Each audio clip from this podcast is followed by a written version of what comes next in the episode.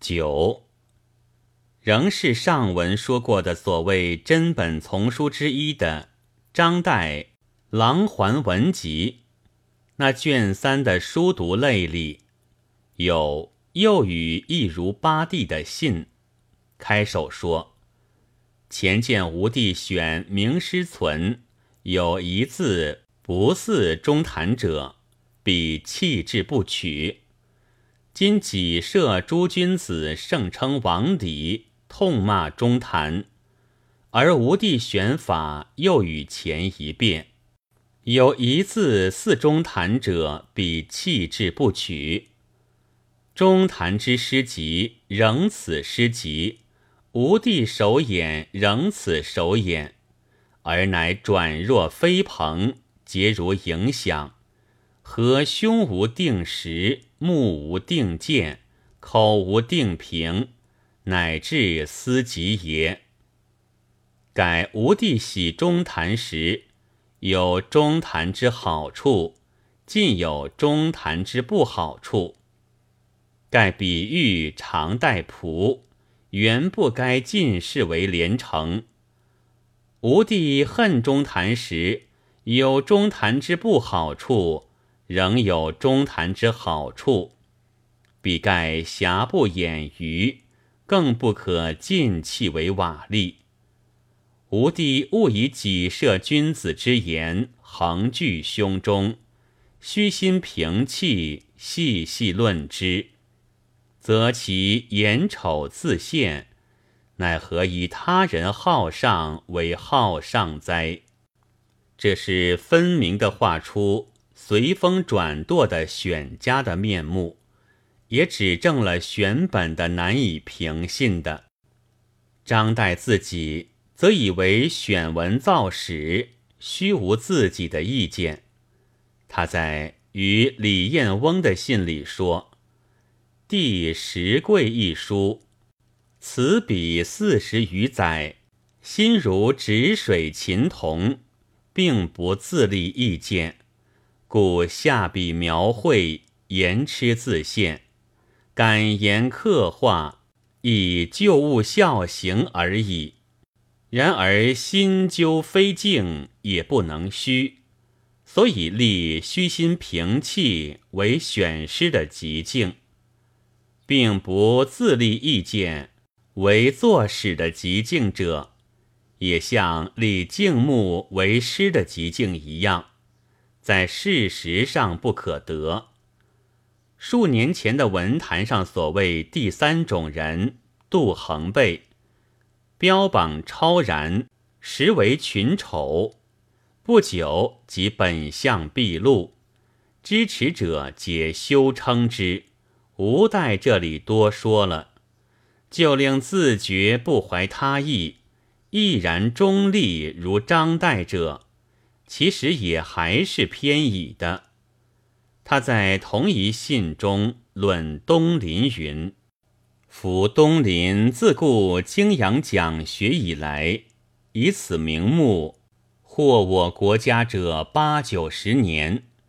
以其党生臣，用瞻世数兴败；其党胜，则为终南之捷径；其党败，则为元佑之党碑。”盖东林守势者，十多君子；窜入者不无小人；拥戴者皆为小人；招来者亦有君子。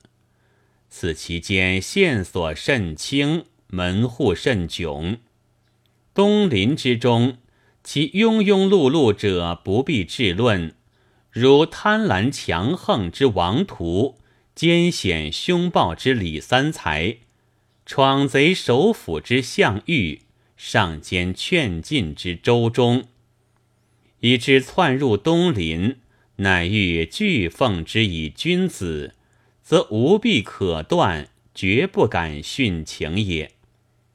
东林之有可仇者，石敏之降闯贼曰：“吾东林石敏也。”以济大用，鲁王监国，罪而小朝廷，科道人恐当被，犹曰：“非东林不可禁用，则是东林二字只与罪而鲁国，及汝邪王者，手任此辈置之汤祸，初心真不可不蒙也。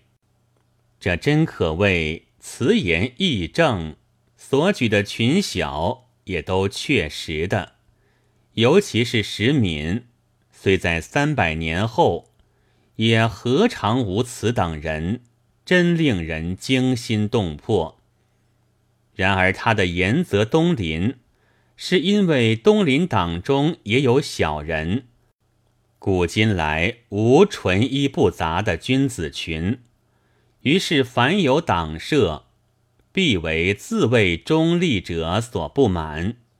就大体而言，是好人多还是坏人多？他就置之不论了，或者还更加一转云：东林虽多君子，然亦有小人；反东林者虽多小人，然亦有正事。于是好像两面都有好有坏，并无不同。但因东林世称君子，故有小人即可丑。反东邻者本为小人，故有正事则可嘉；苛求君子，宽纵小人，自以为明察秋毫，而实则反助小人张目。倘说东林中虽亦有小人，然多数为君子；反东林者虽亦有正事，而大抵是小人。那么斤量就大不相同了。谢国珍先生作明清之际党社运动考，勾索文集，用力甚勤。许魏忠贤两次虐杀东林党人毕，说道：“那时候亲戚朋友全远远的躲避，无耻的士大夫。”早投降到魏党的旗帜底下了。说一两句公道话，想替诸君子帮忙的，只有几个书呆子，还有几个老百姓。这说的是魏忠贤使提计捕周顺昌，被苏州人民击散的事。诚然，老百姓虽然不读诗书，不明史法。不解在于中求侠，十里密道，但能从大概上看，明黑白辨是非，往往有绝非清高通达的士大夫所可积极之处的。